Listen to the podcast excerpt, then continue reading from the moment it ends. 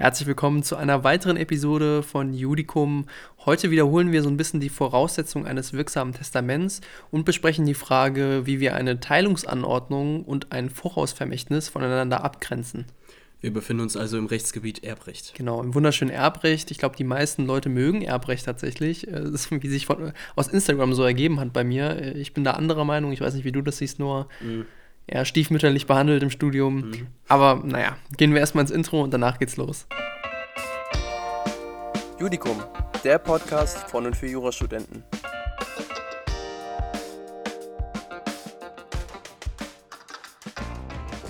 Wir lehnen das Ganze an ein BGH-Urteil an, was schon ein paar Jahre her ist. Ähm, ich will jetzt mal auf den Sachverhalt eingehen. Und zwar war die Tante der Klägerin K in dem Fall Eigentümerin des unmittelbar am Grundstück der K angrenzenden Stückchen Land. Und dieses Stückchen Land hatte einen Wert von 30.000 Euro. Da dieses Stückchen Land aber zu klein war, um ein Haus drauf zu bauen, haben die beiden die Idee vereinbart, dass eine Zusammenlegung der Grundstücke wohl das Sinnvollste wäre. Um dem Ganzen nachzukommen, hat die Tante dann äh, ja, ein Testament auferlegt, in welchem sie der K ihr Grundstücksanteil, also an diesem Stückchen Land im Wert von 30.000 Euro, vermacht hat und ihr das restliche Vermögen, was sie sowieso noch hatte, ähm, im Wert von 120.000 Euro ebenfalls vermacht hat, aber was sie sich mit ihren zwei Schwestern teilen sollte.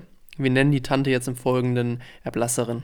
Dieses ganze Testament hat sie in einer lauwarmen Frühlingsnacht im März 1982 niedergeschrieben und da sie sehr ordentlich war äh, und sie und sicherstellen wollte, dass diese persönliche Niederschrift, die sie da angelegt hat, und zwar auch mit Datum Unterschrift einmal gefunden wird, ähm, hat sie eine Durchschrift erstellt. Diese Durchschrift hat sie dann in ihre Schreibtischschublade gelegt, damit eben, falls mit dem Original irgendwann mal was passieren sollte, auch äh, jemand diese Durchschrift finden würde. Und es kam, wie es kommen musste, natürlich. Äh, das Original hat sie irgendwann verloren, hat sie verlegt, es war nicht mehr auffindbar und in einer schicksalhaften Winternacht äh, ist sie dann verstorben. Nun wollte K., also die Klägerin hier in dem Urteil, das Grundstück nebst Zahlung von 40.000 Euro haben. Die 40.000 Euro ergeben sich daraus, dass ja das restliche Vermögen ähm, von der Erblasserin ähm, 120.000 Euro betrug und äh, ja, diese zwei Schwestern plus die Klägerin K, also drei Leute geteilt durch drei, äh, ergibt 40.000 Euro. Es handelt sich bei diesen drei Schwestern, nenne ich es jetzt einfach mal, um eine sogenannte Erbengemeinschaft im Sinne von Paragraph 2032 BGB bzw. 2032 BGB.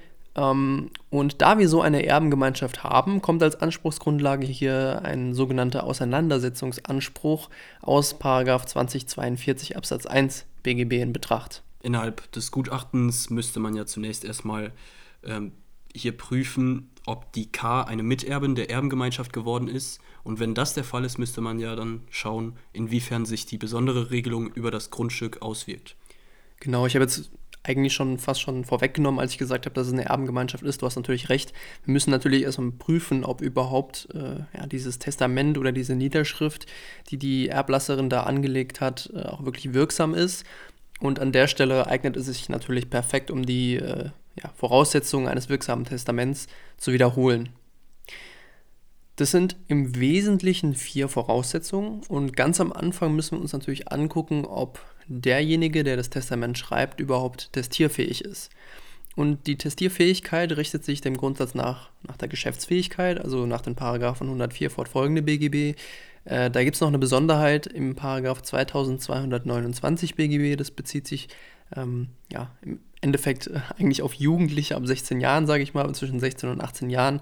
Das ist jetzt an der Stelle aber nicht relevant. Deshalb können wir äh, davon ausgehen, weil im Sachverhalt keine Gegenteil, gegensätzige ähm, Anhaltspunkte sind, dass Testierfähigkeit vorliegt.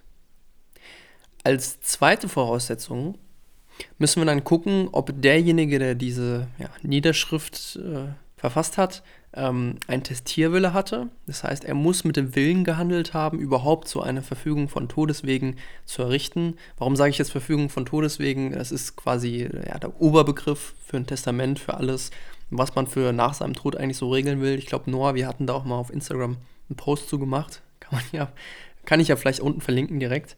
Ähm, Und ob so ein Testierwille vorliegt bzw. vorlag, muss man natürlich wie immer auch äh, durch Auslegung ermitteln. Und dabei hilft oftmals schon äh, ja, die Überschrift, wo jemand dann einfach reinschreibt, mein Testament, äh, mein letzter Wille, sowas diese Richtung. Also wenn sowas im Sachverhalt drinsteht, dann ist es ganz klar, dass da ein Testierwille bestanden hat. Hier äh, ja, gab es einfach kein Problem. Ähm, es stand jetzt nirgendwo, dass die mein Testament darüber geschrieben hat. Es gibt aber auch keine, mal wieder keine gegenteiligen Angaben und deswegen gehen wir davon aus, dass auch ein Testierwille vorlag. Als dritte Voraussetzung bräuchten wir ja jetzt die höchstpersönliche Errichtung des Testaments. Das ergibt sich aus 2064 BGB, ist aber bei uns kein Problem. Genau, also da gibt es auch mal wieder keine Anhaltspunkte für. Das heißt, den dritten Punkt können wir an der Stelle fast schon überspringen. Ähm, als viertes und quasi als letztes von den formellen Voraussetzungen haben wir dann noch die Form. Die Form ergibt sich im Wesentlichen aus 2231 BGB. Noah, kannst du den vielleicht gerade mal vorlesen oder wenn, sagen, was da drin ja, steht. Wenn es sein muss, mache ich das. Also hier steht ordentliche Testamente.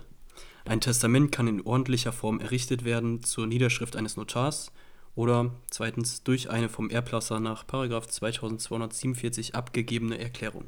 Genau, und wir sind ja nicht beim Notar und deshalb gucken wir in ja, diesen von dir bereits vorgelesenen Paragraphen 2247 rein. Mhm. Und der ist ja auf der gleichen Seite. Also ich will den jetzt dich nicht noch vorlesen lassen, weil der ein bisschen länger ist. Gut. Ähm, da stehen aber im Wesentlichen die äh, formalen Voraussetzungen an ein äh, Testament drin. Und da steht vor allem drin, dass ja, der Erblasser das Testament eigenhändig verfassen muss, eigenhändig äh, schreiben muss, erstellen muss. Und hier, hier haben wir dieses Problem, beziehungsweise dieses Problemchen, dass die Erblasserin hier eine Durchschrift angefertigt hat. Das heißt, wir betrachten ja im Moment nicht das Originalschriftstück, was sie äh, verfasst hat, sondern wirklich nur diese Durchschrift, weil sie das Original ja verloren hat. Und ob so eine Durchschrift wirklich den Formanforderungen des Paragraphen 2247 Absatz 1 BGB entspricht mm, und halt auch insbesondere dieser Eigenhändigkeit gerecht wird, ist teilweise umstritten. Dagegen könnte man anführen, dass so eine Durchschrift ja stets mit Unsicherheiten behaftet ist. Es könnte ja eventuell sein, dass jetzt einfach ein Dritter hingegangen ist und das Original sich genommen hat, das Original abgepaust hat und dann bestimmte Stellen einfach ausgelassen hat, sodass dann quasi dieser Eindruck entsteht, dass die Durchschrift alles ist, was der Erblasser oder die Erblasserin in dem Fall niedergeschrieben hat. Dem kann man aber eigentlich mit dem Argument ganz gut begegnen, dass bei irgendwelchen Zweifeln über die Richtigkeit bzw. die Originalität dieses, dieser Durchschrift eigentlich ein Sachverständiger herangezogen werden kann. Und der wird auf jeden Fall den Unterschied erkennen. Ob da jetzt äh, bei der Durchschrift irgendwas ausgelassen wurde, ähm, ob das jetzt auch wirklich der originale Schriftzug ist, was ja auch ganz wichtig ist, weil du fertigst ja bei einer Schriftzug den Originalschriftzug mit an. Und wenn du das jetzt fakest, also wenn ein Dritter das jetzt äh, einfach abhaust, dann wird man das auf jeden Fall erkennen.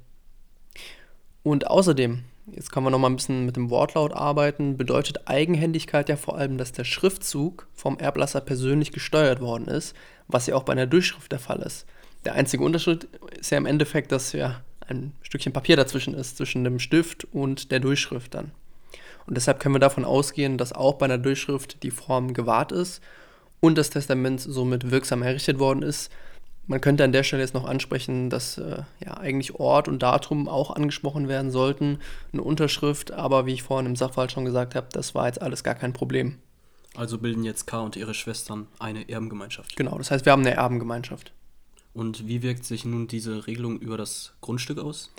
Ja, da muss man noch mal ganz kurz dazu sagen, natürlich zur Wiederholung, zur Erinnerung, wir hatten ja in diesem Testament ähm, diesen, diese Passage, dass die K dieses Grundstück bekommen soll. Und dieses Grundstück hatte ja einen Wert von 30.000 Euro, also es ist durchaus ja, nicht unerheblich. Ja, es ist jetzt auch nicht viel, aber es ist auch nicht unerheblich. Und wie man diese Passage jetzt versteht, davon hängt ab, was sie bekommt im Endeffekt. Denn man kann diese Passage entweder als sogenannte Teilungsanordnung im Sinne von 2048 Satz 1 BGB verstehen, oder aber auch als Vorausvermächtnis im Sinne des Paragraphen 2150 BGB bzw. 2150. Vielleicht sollten wir jetzt nochmal kurz ansprechen, was eine Teilungsanordnung ist und was ein Vorausvermächtnis ist und wo der Unterschied liegt. Ja, was das eigentlich ist, kann man am besten damit erklären, wenn man erklärt, was der Unterschied ist. Denn der Unterschied liegt darin, dass K bei einer Teilungsanordnung den Wert des Grundstücks auf ihren Erbteil anrechnen muss. Das heißt, wir haben 120.000 Euro Vermögen plus 30.000 Euro Grundstück ergibt ein Gesamtvermögen von 150.000 Euro. Wenn wir jetzt von einer Teilungsanordnung ausgehen, dann sagen wir, kriegt K den Wert des, Gebäude, äh, des Grundstücks, 30.000 Euro, plus nochmal 20.000 Euro obendrauf, weil 150.000 Euro geteilt durch 3 ergibt 50.000 Euro. Wenn wir jetzt aber vor einem Vorausvermächtnis ausgehen, wird das Grundstück vor der Auseinandersetzung des, des Erbteils quasi an K gehen. Und damit würde sich der Gesamtwert des Erbes nicht auf 150.000 Euro belaufen, sondern nur auf 120.000 Euro, weil quasi das Grundstück abgezogen wird. Dann kriegt sie das Grundstück plus nochmal 40.000 Euro, weil 120.000 Euro durch 3 ergibt ja 40.000 Euro. Also sind, ist das Grundstück bzw. der Wert des Grundstücks gar nicht mit in die Erbmasse ähm, reingekommen sozusagen, weil eben vorher, bevor sie schon gestorben ist, dieses Vermächtnis schon erteilt wurde. Genau, deswegen ist auch das Wort Vorausvermächtnis. Okay. Und das Wort Teilungsanordnung spricht eher so dafür, dass das Ganze ein bisschen geteilt wird. Das heißt, wir machen, wir haben hier effektiv vom Wert hier einen Unterschied von 20.000 Euro. Das heißt, entweder kriegst du das Grundstück plus 20.000 Euro oder das Grundstück plus 40.000 Euro. Deshalb ist es schon durchaus relevant. Ähm, und wir müssen uns jetzt fragen, wie grenzen wir diese beiden Fälle voneinander ab? Beziehungsweise das hat der BGH damals in dieser Entscheidung auch getan, woran ich das Ganze anlehne. Diese Entscheidung kann man sich übrigens auch super durchlesen. Ich finde die gar nicht so schwer geschrieben. Das heißt, wer sich für dieses ganze Thema interessiert, einfach in die Beschreibung gehen und dann nach dem Urteil gucken. Ganz interessant eigentlich. Also ich würde jetzt einfach schätzen, dass der BGH so ein bisschen nach äh, dem Willen der Erblasserin gegangen ist und geschaut hat, was äh, wollte die. Genau, also das müssen wir eigentlich immer im Endeffekt bei einem Testament. Es kommt immer auf den Willen des Erblassers an. Und jetzt gucken wir mal in den Paragraphen 1939 BGB rein. Noah, kannst du den gerade mal kurz vorlesen? Aber natürlich. Also, hier steht drin, der Erblasser kann durch Testament einem anderen, ohne ihn als Erben einzusetzen, einen Vermögensvorteil zuwenden, in Klammern Vermächtnis. Genau, mehr nicht, danke. Das ist quasi das Vermächtnis. Wir reden hier gar nicht vom Vorausvermächtnis, sondern einfach vom Standardfall des Vermächtnisses. Und hier ist ganz wichtig das Wort Vermögensvorteil. Hier hat der BGH nämlich dann gesagt, wir müssen darauf abstellen, ob die K nach dem Willen der Erblass Erblasserin einen Vermögensvorteil gegenüber den beiden Schwestern bekommen sollte. Wenn das der Fall ist, dass wir das ganze Ding so auslegen können, dass sie so ein solches, einen solchen Vermögensvorteil bekommen soll, dann können wir vor einem Vorausvermächtnis ausgehen und dann bekommt sie quasi das Grundstück plus 40.000 Euro. Und ob das der Fall ist, da müssen wir ein bisschen mit Indizien auch vorgehen. Und ein Indiz dafür ist, ob der Wert des zugewiesenen Gegenstands, also hier das Grundstück, über dem hypothetischen Gesamterbteil liegt. Das heißt, dieser hypothetische Gesamterbteil liegt ja bei 50.000 Euro, weil wir haben ja die 150.000 Euro Gesamtwert und sie geteilt durch 3 hätte dann 50.000 Euro bekommen. Hier haben wir aber das Problem, dass das Grundstück nur 30.000 Euro wert ist und deshalb eben nicht über diesem hypothetischen Gesamterbteil liegt. Weshalb nach Ansicht des BGHs hier tatsächlich eine Teilungsanordnung vorliegt. Es lässt sich ja, ein bisschen damit argumentieren, dass man sagt, wenn die Erblasserin dir in dieser bestimmten Passage, wo sie dir das Grundstück gibt, gar nicht einen höheren Wert gibt, als du sowieso bekommen würdest, dann können wir auch nicht davon ausgehen, dass du ein Vorausvermächtnis bekommst, dass du besonders hervorgehoben werden solltest. Und deshalb, wie gesagt, Teilungsanordnung und deshalb dann in dem Fall im Endeffekt Grundstück plus 20.000 Euro. Man kann jetzt aber auch eine andere Ansicht vertreten als der BGH. Man könnte nämlich ein bisschen weniger auf den Vermögensvorteil gehen, also ein bisschen weniger Vermögensvorteil orientiert und die Auslegungsmethode verfolgen, dass wir insbesondere auf dem Sonderordnungswillen der Erblasserin gucken. Wir müssen uns also fragen, ist nicht aus wirtschaftlicher Perspektive, sondern aus rein ideeller Perspektive, ob die K besonders aus der Erbengemeinschaft herausgehoben werden sollte. Ja? Das heißt, wir haben eben nach BGH so ein bisschen nach dem Wirtschaftlichen geguckt und jetzt gucken wir so ein bisschen nach dem Ideellen. Und hier können wir uns fragen, ja, eigentlich könnte dafür sprechen, dass sie ja diese gemeinsame Absprache am Anfang hatten. Die wollten ja die Grundstücke so ein bisschen miteinander verschmelzen. Äh, und da könnte man sagen, ja, hier wollte die Tante die K so ein bisschen ideell hervorheben. Dagegen spricht aber, dass jetzt nicht irgendwelche Absprachen, die davor gehalten wurden, einen solchen Sonderordnungswillen begründen können. Vielmehr brauchen wir hier wirklich einen nachvollziehbaren Willen, das Grundstück wirklich als Vorausvermächtnis zu hinterlassen. Äh, ein solcher Wilde wäre jetzt zum Beispiel, was weiß ich, ähm, wenn jetzt die Gefahr bestünde, dass wenn dieses Grundstück nicht sofort auf die K übergeht, da jetzt irgendwie, ähm, was weiß ich, ein, ein wirtschaftlicher Nachteil daraus entsteht oder auch ein ideeller Nachteil. Aber ein solcher ist hier nicht ersichtlich und deshalb haben wir nach beiden Ansichten, das heißt nach BGH und auch nach dieser ein bisschen ideelleren Ansicht, ähm, eine Auslegung zur Teilungsanordnung. Und somit, wie ich vorhin schon gesagt habe, bei einer Teilungsanordnung bekommt Karl leider nur das Grundstück und eine Zahlung von 20.000 Euro, damit sie einen Gesamtwert von 50.000 Euro bekommt. Und das war. Das war's schon. Das war's schon, genau. Das war die Abgrenzung zwischen der Teilungsanordnung und dem Vorausvermächtnis.